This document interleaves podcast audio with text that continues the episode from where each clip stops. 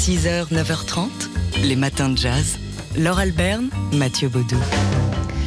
Ce soir et un an après sa disparition, presque jour pour jour, c'était le 1er septembre 2018, un hommage sera rendu dans le cadre du festival Jazz à la Villette au pianiste Randy Weston. Et c'est Tchèque Tidiansek et Archie Shep qui seront sur la scène de la Villette ce soir pour rendre hommage au pianiste un, an après sa, sa, disparition. Un concert hommage d'ailleurs qui vous sera retransmis en direct dans Jazz Live ce soir euh, par Sébastien Dovian.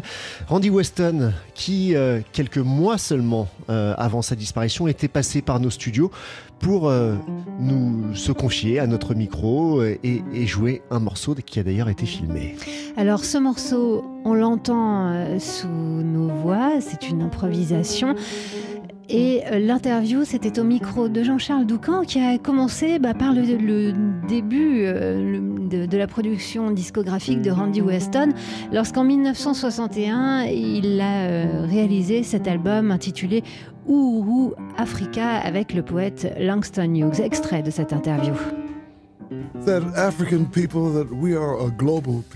Ouais, que le, le peuple africain, nous sommes un peuple global. We are all over the planet Earth.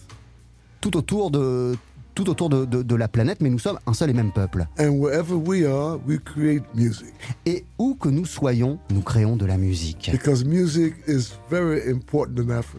Parce que la musique est très importante en Afrique. So Africa was also a recognition of the independence of African countries. Et ouais, et, et Uhuru Africa, c'était aussi la, la, reconnaissance des indépendances qui avaient alors lieu dans les pays d'Afrique. Nous sommes au début des années 60. It was in 1960. Yes. In addition to that, we want to celebrate the African woman. Et on voulait aussi célébrer la femme africaine à our travers mothers, ce projet. Our wives, our sisters, our daughters. Nos mères, nos femmes, nos filles et nos sœurs. So I went to Langston Hughes. Donc je suis allé voir Langston Hughes. I wrote a song called African Lady. J'ai composé un morceau qui s'appelle African Lady. It shows the beauty and the majestic beauty of African women. Pour montrer euh, la beauté et la majesté de la femme africaine. Voilà donc un extrait de cette interview de Randy Weston. Euh, ça durait une heure quasiment, donc euh, vous allez pouvoir entendre cela dans le détail, cette parole précieuse de Randy Weston. Qui revenait sur toute sa carrière. Voilà, et qui euh, effectivement a envisagé sa musique comme une euh, globalité, comme un, pont entre les États-Unis et l'Afrique. Il a vécu d'ailleurs euh, au Maroc, il a fait de la musique avec les Gnawa. Enfin, c'était absolument passionnant cette interview. Alors, euh, on va vous la remettre en ligne sur notre site internet pour que vous puissiez l'entendre avant d'aller écouter euh, ce soir l'hommage donc de Tidiane Sek et Archie Shep à Randy Weston. Ça se passe dans le cadre de Jazz à la Villette et ce sera diffusé dans Jazz Live ce soir. 6h, 9h30, les matins de jazz. Laure Alberne, Mathieu Baudou. Et comme promis, on va vous jouer un extrait de cette vidéo sur laquelle Lina vient de mettre la main de Miles Davis en 1957. Ah, voilà. Alors, comme vous l'entendez, le son n'est pas terrible. Alors 1957, vous allez me dire, c'est pas hier, c'était une émission, un, programme de Noël. Euh, qui a été filmé par Jean-Christophe Averti. Alors il y avait, euh, du monde, il y avait euh, Juliette Gréco, tiens tiens, Juliette Greco, Miles Davis, c'est pas un hasard.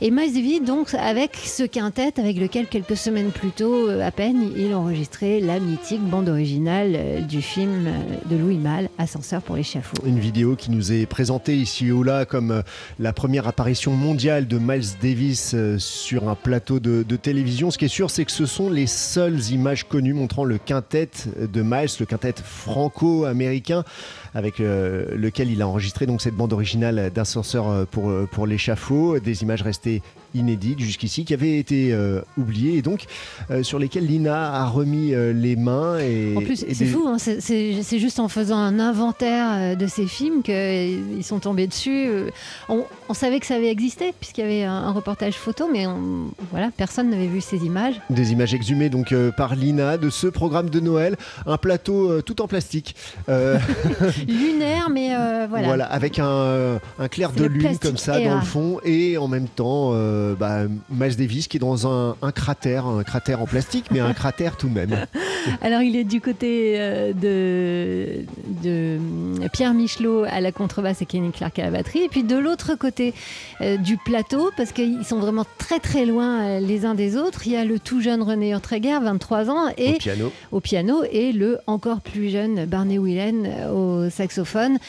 Et euh, c'est presque un document davantage sur euh, Barney que sur euh, Miles, Miles qui est filmé un petit peu loin. On écoute quand même quelques secondes ici, c'est la fin du morceau.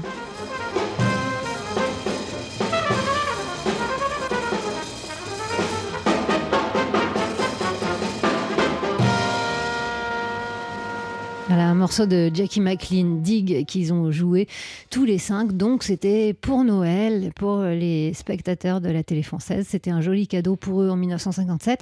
Et c'est un joli cadeau pour nous en 2019. Une vidéo à voir, euh, bah, par exemple, sur la page Facebook de TSF Jazz ou euh, sur notre site internet. Les matins de jazz.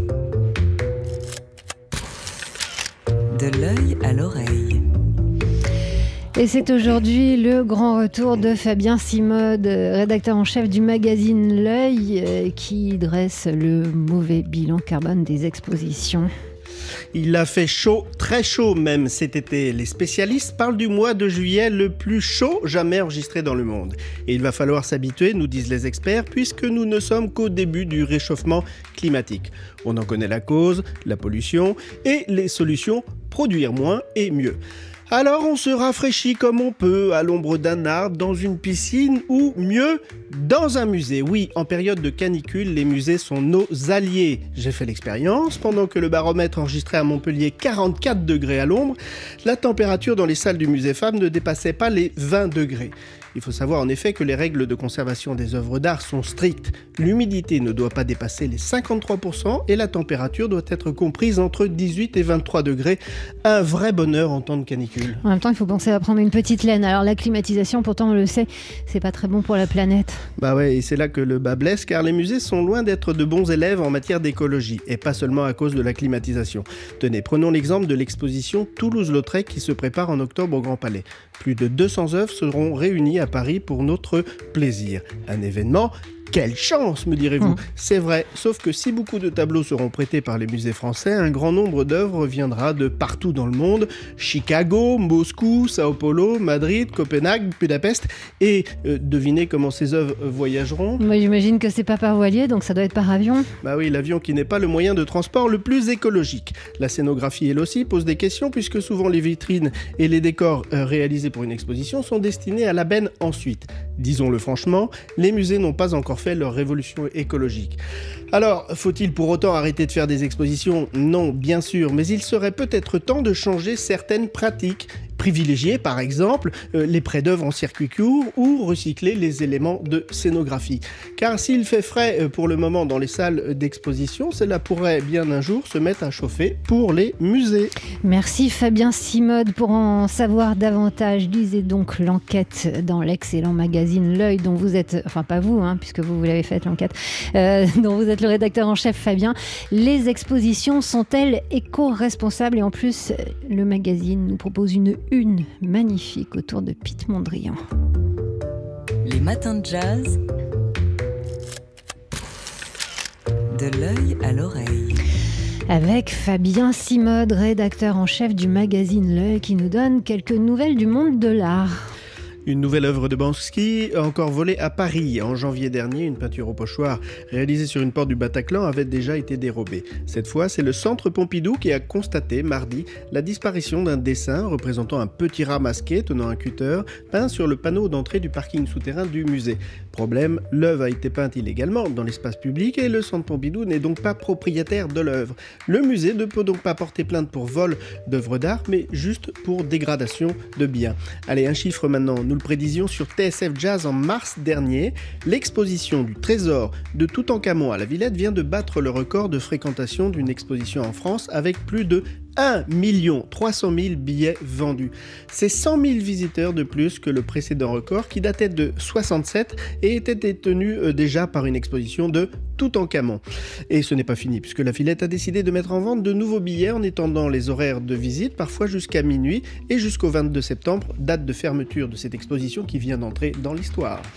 Merci Fabien. Euh, Le nouveau numéro de l'œil est dans les kiosques qui nous propose une une magnifique avec une toile figurative de, du Hollandais Piet Mondrian et on va tout en savoir grâce à vous avant d'aller voir au musée. Peut-être que vous nous en parlerez euh, dans les prochaines semaines. Les matins de jazz.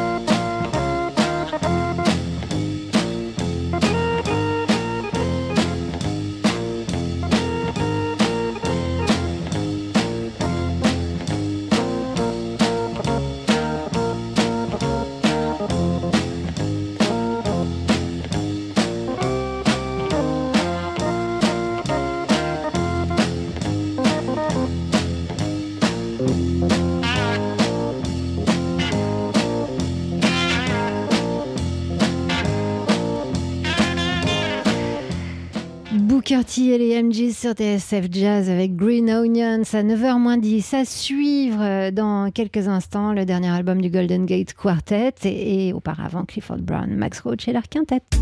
6h, 9h30, les matins de jazz.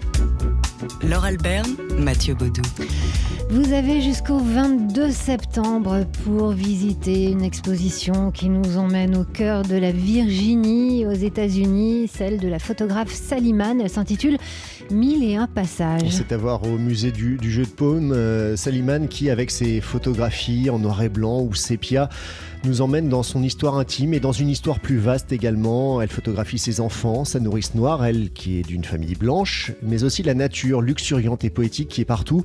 L'onirisme, de cette nature qui rappelle d'ailleurs celle un peu de, de La Nuit du Chasseur, le film de Charles Laughton, une nature à la fois envoûtante, enveloppante, mais aussi inquiétante et c'est là qu'émergent les spectres et les scories de l'histoire de la communauté africaine-américaine en Virginie. Oui, car toute une partie de son travail est consacrée à des paysages et euh, qui souligne l'absence, euh, l'absence en l'occurrence, euh, de cette population noire qui a été traquée parfois. C'est le cas lorsqu'elle fait la photo du ruisseau et c'est extrêmement émouvant où on a découvert le corps martyrisé du jeune noir Emmett Till, mais elle photographie aussi les lieux qui ont été le spectacle des grands champs euh, de bataille euh, de la guerre de sécession. Oui, aussi les, les églises abandonnées de cette même communauté noire, euh, des églises regagnées par la, la végétation.